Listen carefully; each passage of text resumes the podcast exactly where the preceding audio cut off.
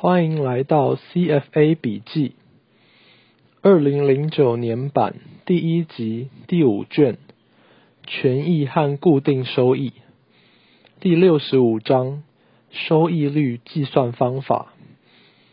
今天介绍利差，因为公司债的风险高于美国公债，所以值利率会比较高。而高出的数值就是利差。利差有三种，第一种叫做名目利差 （nominal spread）。一张五年后到期的公司债与五年后到期的美国公债，在某个时间点，例如第五年的利差就是名目利差。第二种叫 z 利差 （z spread）。也就是零波动利差，他考虑及其利率曲线上的每一个时间点，例如第六个月、第十二个月到第五年每个点的利差，比较常被使用。如果给你一组公债的及其利率，而你有一张公司债的价格、票面利率、到期时间。要计算它的零波动利差 z 利差，只能用代入法，猜一个 z 利差的数值，直到算出来的价格等于公司债的价格为止。第三种是期权调整利差 OAS，Option Adjusted Spread。期权调整利差等于 z 利差减去期权成本。利差表现了三种风险：第一，信用风险；第二，流动性风险；第三，期权风险。要分析一张公司债，要先决定基础利率 （benchmark）。若你选择政府公债及其利率作为基础利率，那三个风险都还没有列入考虑。z 利差等于信用风险加流动性风险加期权风险，而期权调整利差等于信用风险加流动性风险。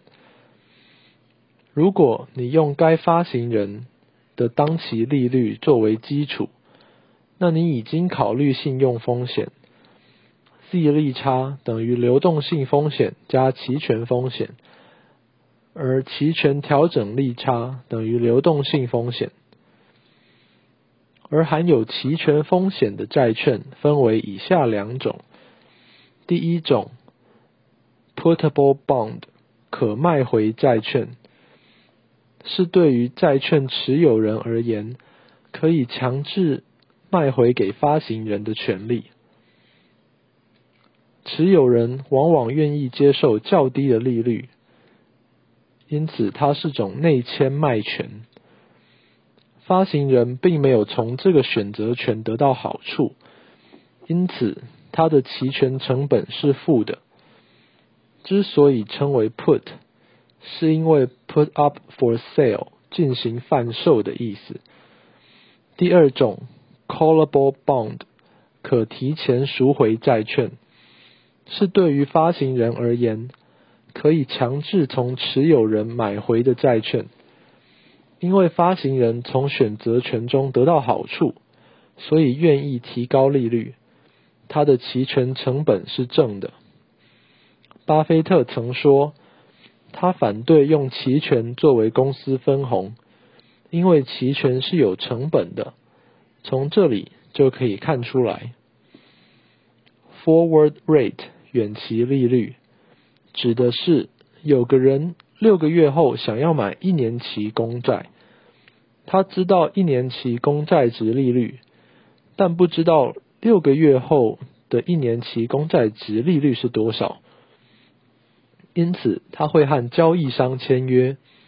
六个月后，他可以用现在的远期利率，也就是现在计算六个月后的一年期公债值利率来购买公债。如果到时候值利率上涨，他可以不履行合约，以当时的值利率购买公债。若到时候值利率下跌，他可以用合约的远期利率来购买公债。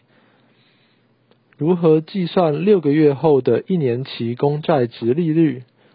你现在的六个月与十八个月公债值利率是现有的条件。假设有人投资公债，期间为十八个月，第一种人。现在买入六个月到期公债，六个月后再买入一年期到期的公债。第二种人直接买十八个月后到期的公债，这两种最终金额是一样的。解这个方程式可以算出远期利率。那第二种人为何要直接买十八个月公债？而不像第一种人分两次买呢？因为利率随时在变，可能六个月后它就下跌了，直接买十八个月就可以锁住利率，不怕它下跌。最后来看麦当劳二零二零年年报，来到资产负债表，股价净值比为负三十三，小于一点五，fail 负债比为一一四 percent。大于五十 percent，fail。流动资产除以流动负债为一百零一 percent，小于两百 percent，fail。来到损益表，本益比为二十五点八四，大于十五，fail。股东权益报酬率 ROE 为负一百零九 percent，小于十 percent，fail。过去十年每年都获利，pass。过去十年 EPS 成长三十四 percent，大于三十 percent，pass。来到现金流量表，营业现金流除以税后净利为一百一十二 percent，大于八十 percent，pass。每股自由现金流为六点六二，大于零，pass。来到股东权益变动表，内部人持股比例为零点零五 percent，大于零点零一 percent，pass。二十年连续发放股息，pass。股价为两百五十元，市值为一千八百六十三亿美元，大于一百亿美元。Pass。